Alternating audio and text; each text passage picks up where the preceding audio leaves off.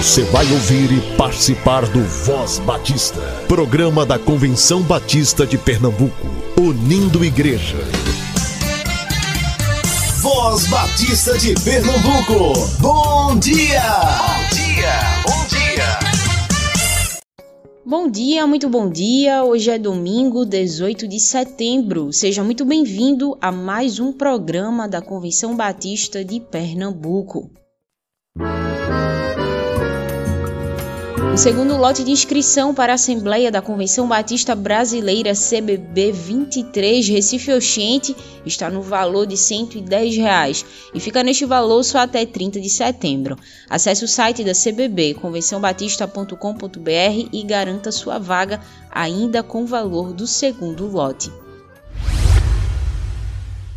O Conselho Geral da Convenção Batista de Pernambuco estará reunido no próximo sábado, dia 24 de setembro, no auditório Deise Correia, na sede da Secretaria da Convenção Batista de Pernambuco, a partir das 9 horas da manhã. Todos os conselheiros estão convocados. Olá, queridos educadores cristãos batistas de Pernambuco.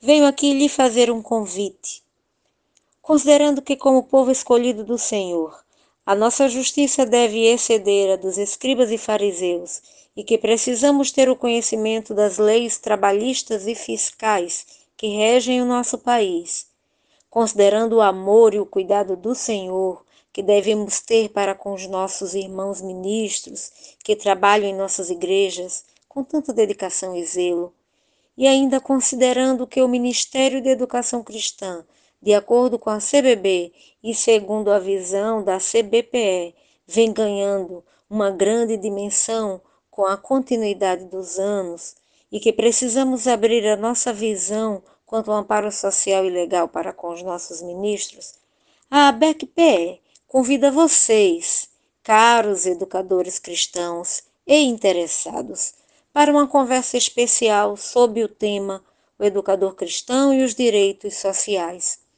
com a amada irmã, contadora e CEO da Recicom Contabilidade, Verônica Schuller. Será na próxima segunda-feira, 19 de setembro, às 20 horas, através da plataforma Google Meet. Qual tipo de vínculo tem o educador cristão em sua igreja? O educador cristão tem direito à prebenda? Como deve ser o pagamento das férias? E quando termina o tempo de trabalho na igreja? O educador cristão recebe o quê?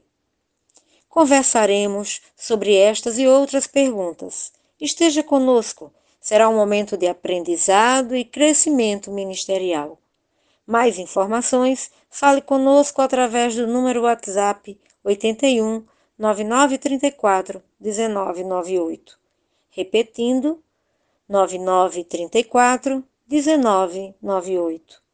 Um forte abraço de sua presidente, Rosemary Nunes.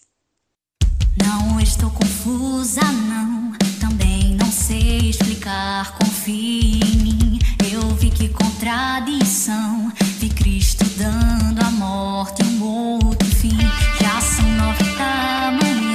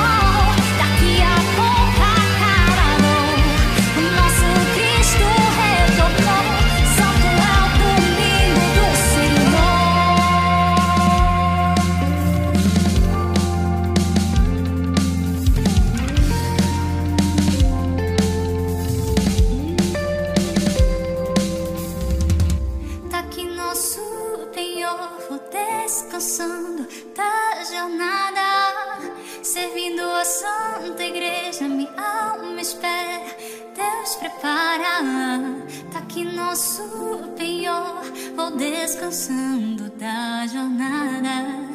Servindo a Santa Igreja, alma espera. Deus prepara.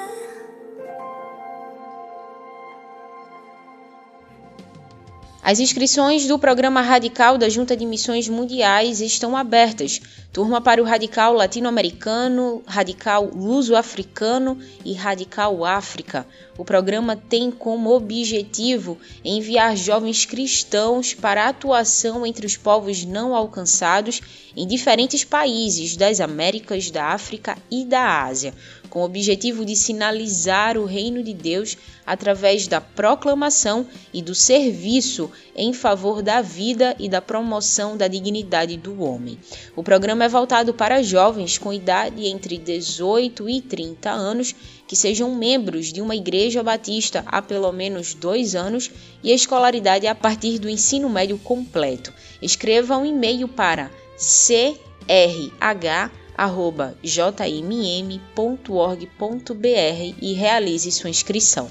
Eu vou repetir o e-mail: crh@jmm.org.br.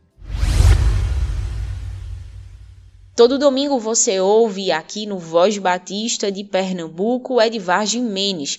Ele é pastor na Igreja Batista em Casa Forte e secretário-geral da Convenção Batista de Pernambuco.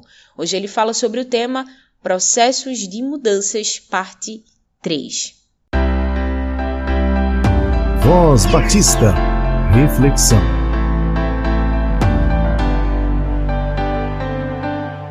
Bom dia, Rádio Ouvinte. Aqui estamos mais uma vez para continuar a nossa palavra que tem girado em torno do tema Neemias, uma inspiração em processos de mudanças. E nessa manhã eu gostaria de falar sobre o subtema O lugar da oração na vida de quem se envolve em processos de mudanças. E se você está com a sua Bíblia de papel ou digital no seu celular, você pode abrir Neemias capítulo 1 ou acessar Neemias 1, versos 4 a 11, onde nós temos ali a oração de Neemias. Oração que ele faz depois de receber a notícia que o seu povo vivia numa situação de sofrimento e de humilhação e que os muros de Jerusalém haviam sido destruídos e as portas queimadas, e que nós então trouxemos isso como a preocupação com pessoas e a preocupação com as estruturas. E diante desse quadro em que as pessoas viviam sofrimento e humilhação e as estruturas que as abrigavam estavam destruídas, Neemias reagiu com oração. E é importante que nós então tenhamos aqui em mente o papel da oração é, na nossa vida quando nós nos envolvemos em processos de mudanças quando nós percebemos alguma situação que precisa ser alterada, que precisa ser modificada, a oração é essencial. Não falo do estímulo à oração que muitas vezes acontece em algumas organizações religiosas, nas quais a oração é usada como um elemento ideológico que gera a inatividade, que gera a paralisação. É quando, ao invés de sermos estimulados a encontrar solução para os problemas e a agir para solucionar os problemas, somos estimulados a orar como se nada dependesse de nós, como se nós não tivéssemos nenhuma responsabilidade e que nós deveríamos então transferir através da atividade de oração, nós deveríamos eh, transferir para Deus a responsabilidade pelo quadro que nós vivemos. Não é este o espírito do texto de Neemias. A oração é, pelo contrário, um meio é, da pessoa perceber aquilo que Deus está querendo dizer ao seu coração, para que a pessoa possa agir de maneira adequada na mudança da realidade que está afetando a sua própria vida. A, a oração também ela, ela é uma maneira como nós reagimos às informações que recebemos e demonstra o grau de probabilidade de sucesso naquilo que nós nos envolvemos.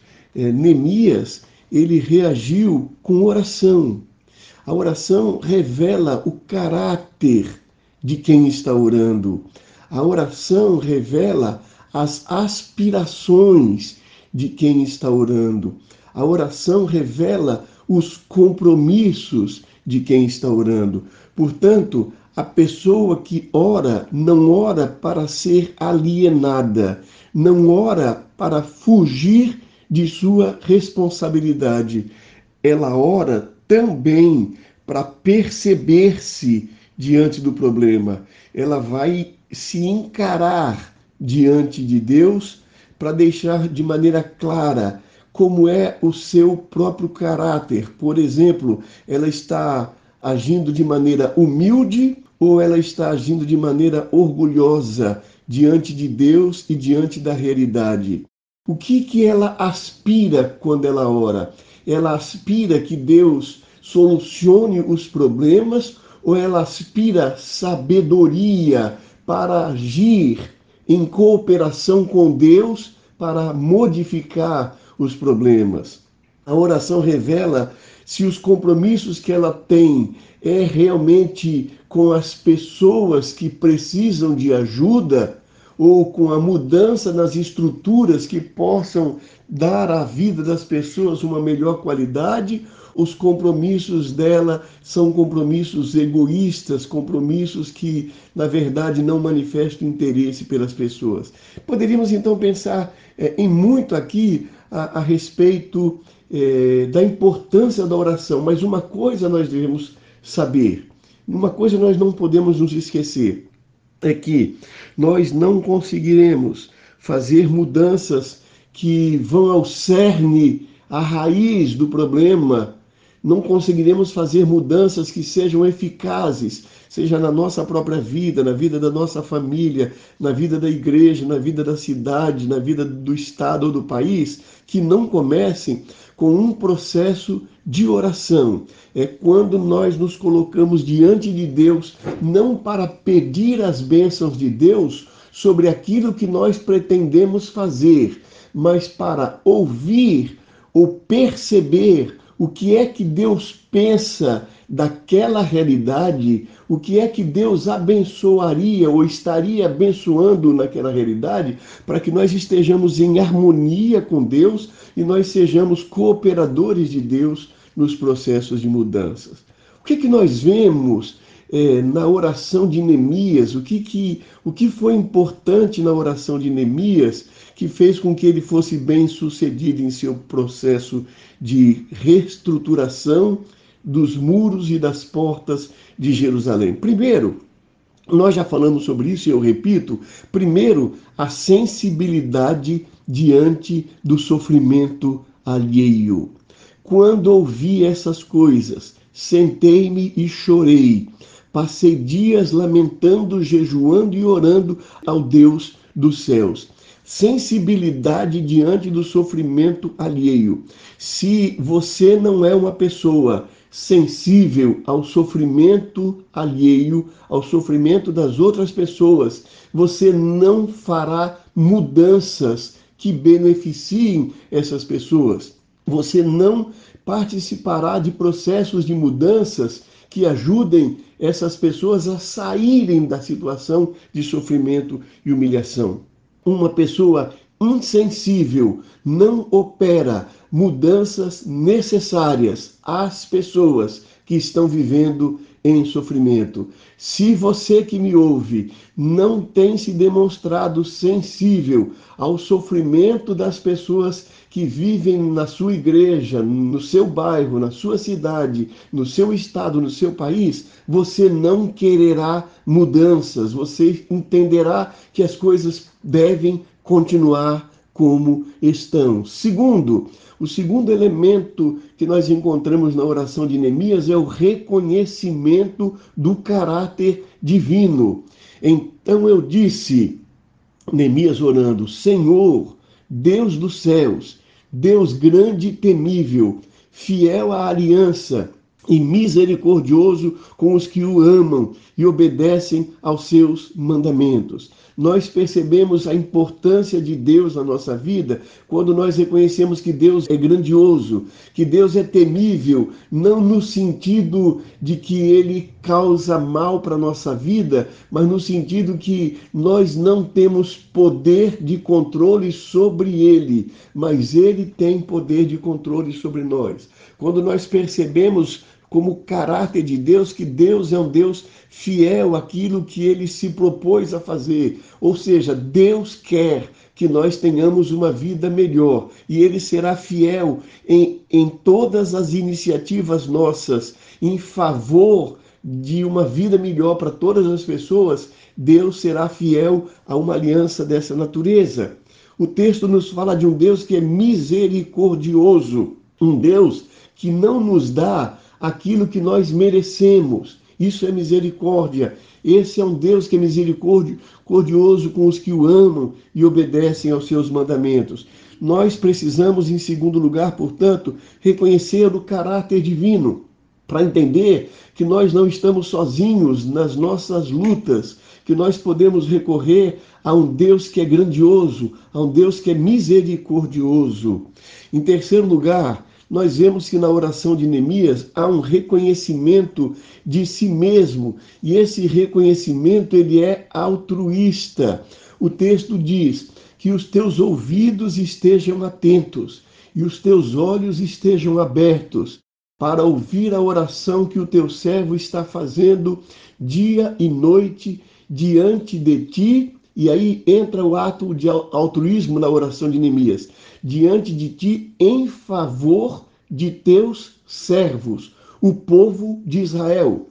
A terceira questão, portanto, é que a oração de Neemias não era uma oração egoísta, não era uma oração pedindo só para si. Muito pelo contrário, naquele momento, Neemias era uma pessoa que vivia bem.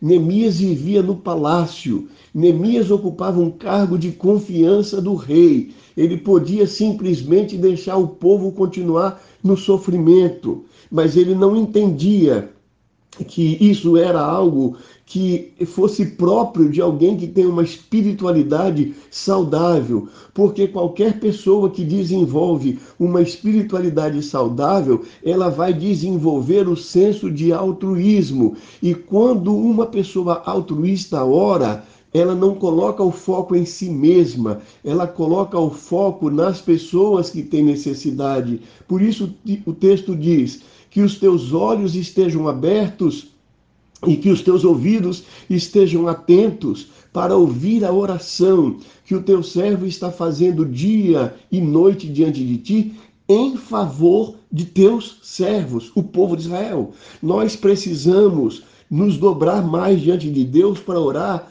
em favor do povo brasileiro, em favor das pessoas que moram no nosso estado, em favor das pessoas que moram em nossa cidade, em favor das pessoas que moram no nosso bairro, em favor das pessoas que fazem parte da nossa igreja e que não estão numa situação confortável como você e eu podemos estar, mas aquelas pessoas que estão vivendo situação de sofrimento e humilhação, é nessas pessoas ou por estas pessoas que nós devemos dobrar os nossos joelhos nesse momento. Em quarto lugar, o texto fala do reconhecimento da condição humana diante de Deus. Ele diz assim: confesso os pecados que nós, os israelitas, temos cometido contra ti. Sim, eu e o meu povo temos pecado contra ti. Agora, de forma corrupta e vergonhosa, é, agimos de forma corrupta e vergonhosa contra ti. Não temos obedecido aos mandamentos, aos decretos e às leis que deste ao teu servo Moisés. Então, primeiramente, é, a condição humana era uma condição de pecado. E Neemias não dizia o povo é pecador, os governantes são pecadores, diz os pecados que nós temos cometido. Eu e o meu povo temos cometido pecado. Precisamos reconhecer a nossa situação e precisamos dar nome aos nossos pecados pecados. E o pecado que Neemias diz é: agimos de forma corrupta e vergonhosa, não temos obedecido. corrupção. Corrupção não é só desvio de sistema.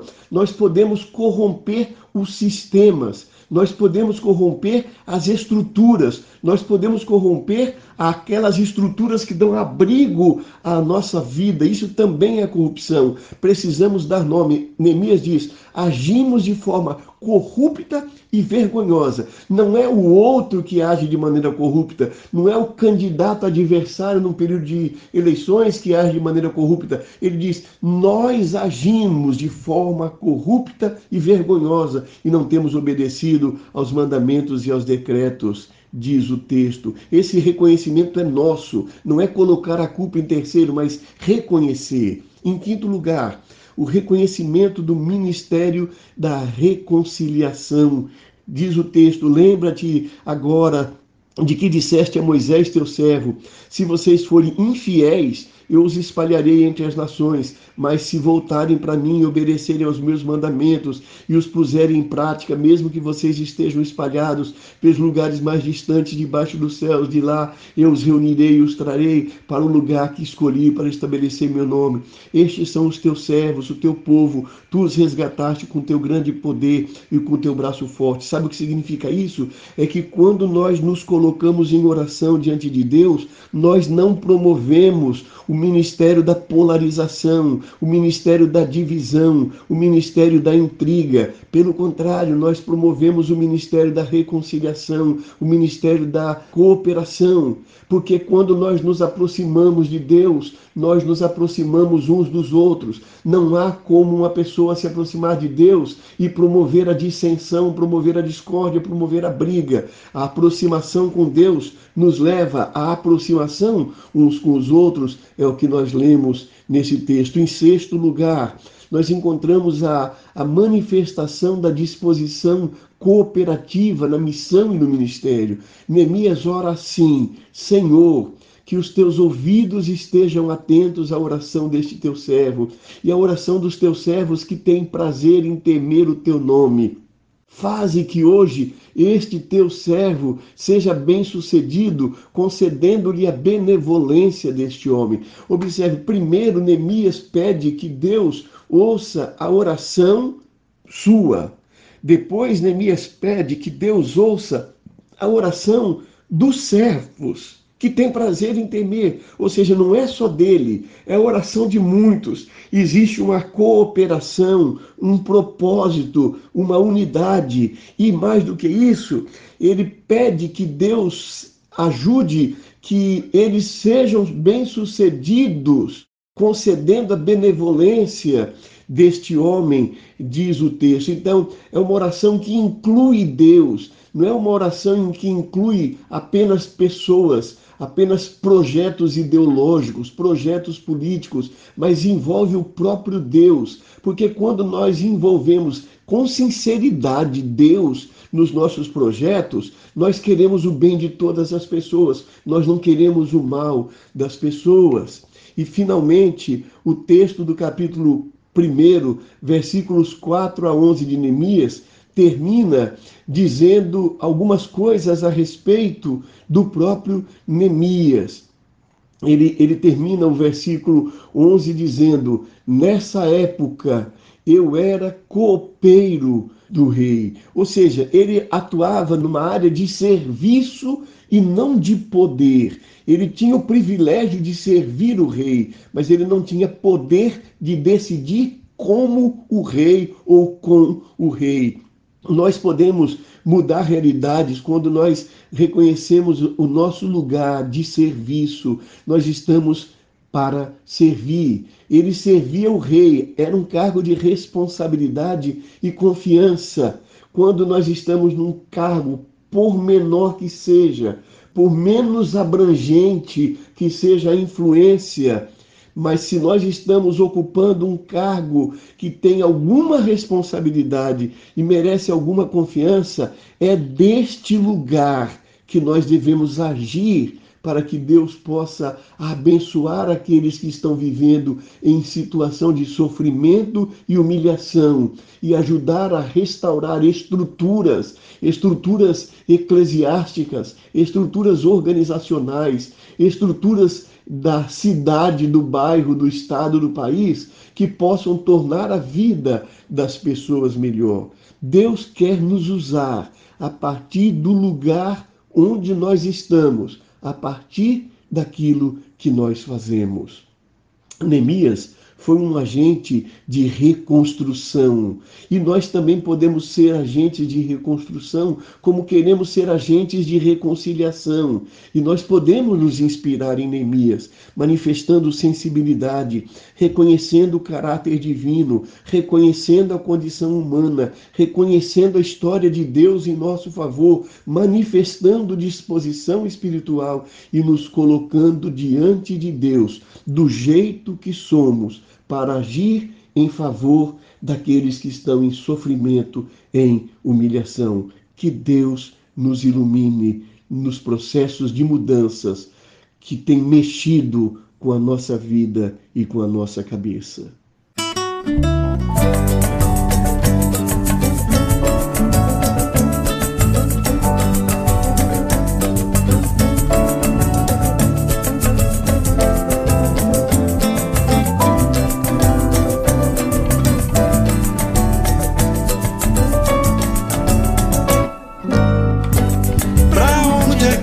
gente vai, não vai a lugar nenhum.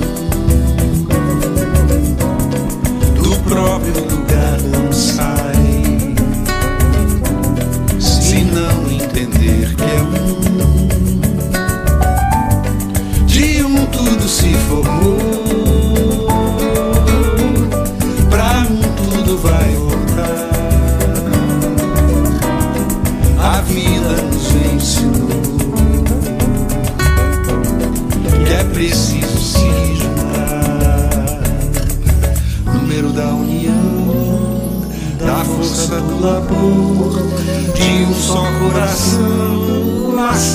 Pelo amor. Não dá para ser feliz lutando só para si.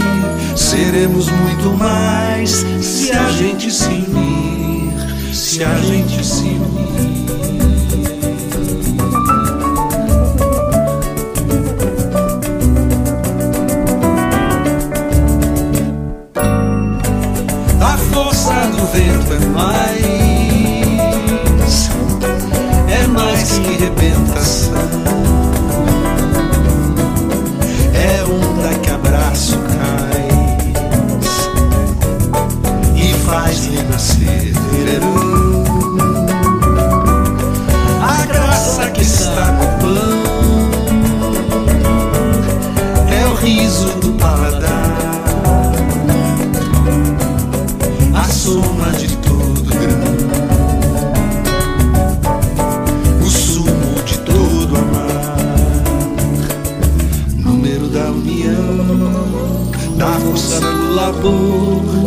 de um só coração laçado pelo amor.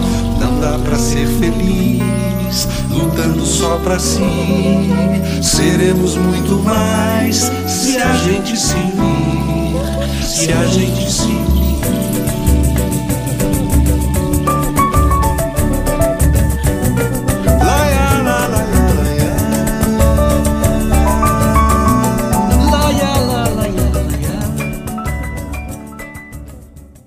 Voz Batista de Pernambuco fica por aqui. Que Deus te abençoe com um domingo cheio de paz, um domingo de descanso e um domingo de comunhão com sua igreja local. A gente se encontra amanhã.